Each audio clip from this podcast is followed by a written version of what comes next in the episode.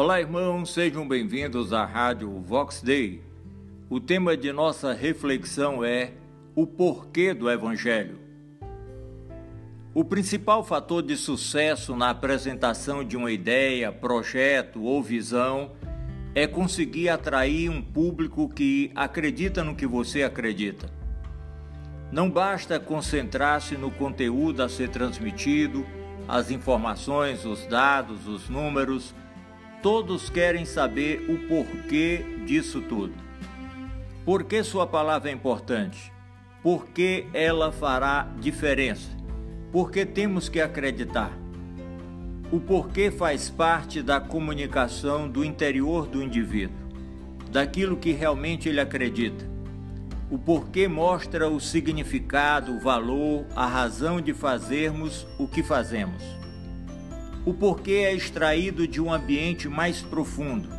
Ele vem da alma, onde as conexões afetivas acontecem, onde a empatia é gerada.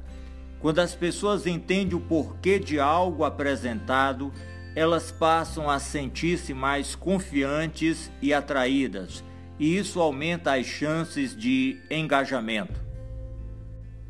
O que o evangelista apresenta às pessoas? O Evangelho. E por que apresentamos o Evangelho? Qual o porquê de sua existência e de sua apresentação? Por que a sua urgência? A maioria de nós falha na apresentação do Evangelho. A humanidade está a caminho de uma grande condenação. E o pior, ela não sabe disso. Continua espiritualmente cega, perdida nas trilhas da ilusão, em seus delitos e pecados, a caminho de uma condenação eterna. A cada minuto, pessoas estão morrendo sem salvação, sem o Salvador Jesus. Esta geração desconhece a sua terrível condição espiritual. O pecador não sabe que terá de prestar contas a Deus de toda a sua vida e que não está preparado para isso. Veja Romanos 14, 12.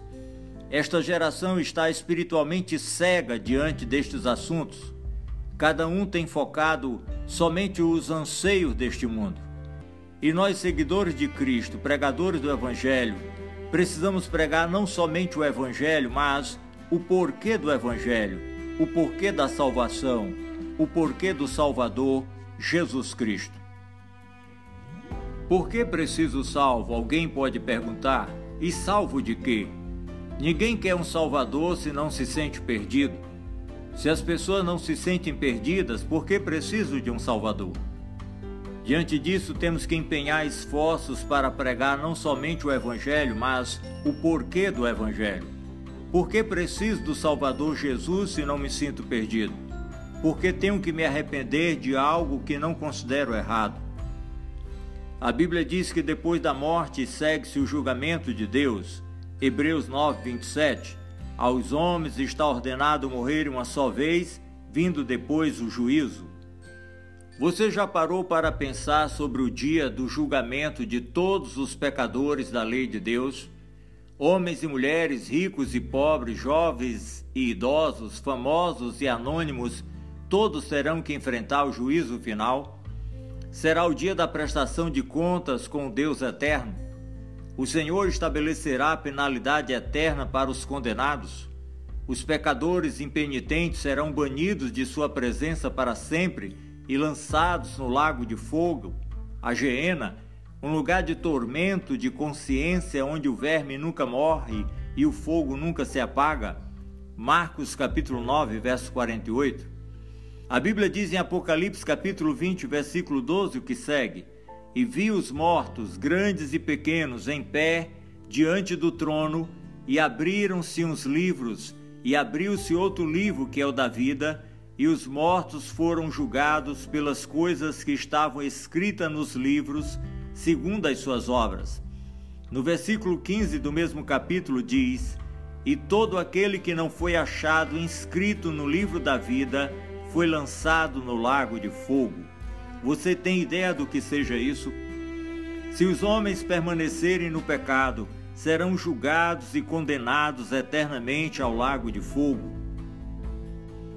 Lembre-se, todos terão que prestar contas. Você é moralmente responsável diante de Deus e terá que prestar contas de sua vida ao eterno Criador.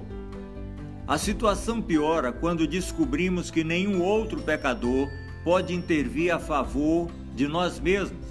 Nenhum pecador pode ajudar outro a sair de sua depravada condição espiritual. Os pecadores não podem ser salvos por outros pecadores, ainda que eles transpareçam misericórdia e sinceridade em suas intenções e atos. A Bíblia diz em Romanos 3:23, porque todos pecaram e destituídos estão da glória de Deus. A Bíblia diz que o homem não pode resolver por si mesmo o problema do pecado. Se não existe solução para o pecado entre os homens, o que fazer? A resposta vem de Deus. É uma solução única que todos precisam conhecer. Está em 1 João 4,14. E nós temos visto e testemunhamos que o Pai enviou seu Filho como Salvador do mundo. João capítulo 3, verso 18. Quem nele crê não é julgado, mas quem não crê já está julgado, porque não crê no nome do unigênito Filho de Deus. Jesus Cristo é muito mais do que um grande homem da história, ele é o Salvador da humanidade. A morte de Jesus Cristo foi substitutiva. Ele estava na cruz tomando o meu e o seu lugar, levando sobre si mesmo os nossos pecados. A Bíblia diz que o justo morreu pelos injustos para levar-nos a Deus, nos reconciliar com Deus. 1 Pedro capítulo 3, verso 18.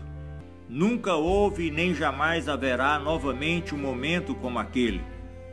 Na cruz, nossos pecados caíram sobre o Salvador, Jesus Cristo. Sim, Jesus morreu em nosso lugar. Ele foi sepultado, mas ao terceiro dia ressuscitou e subiu aos céus. Ele venceu a morte. O corpo de Jesus não está mais no sepulcro. Ele ressuscitou dentre os mortos com um corpo incorruptível e glorificado, subiu aos céus e prometeu voltar um dia para reinar com os seus discípulos.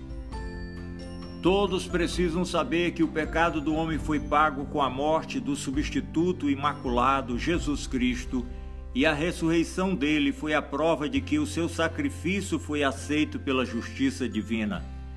Jesus Cristo levou sobre si os nossos pecados agora podemos receber o perdão de Deus e ter direito à vida eterna. A Bíblia diz em João capítulo 3, versículo 15, para que todo aquele que nele crê tenha a vida eterna.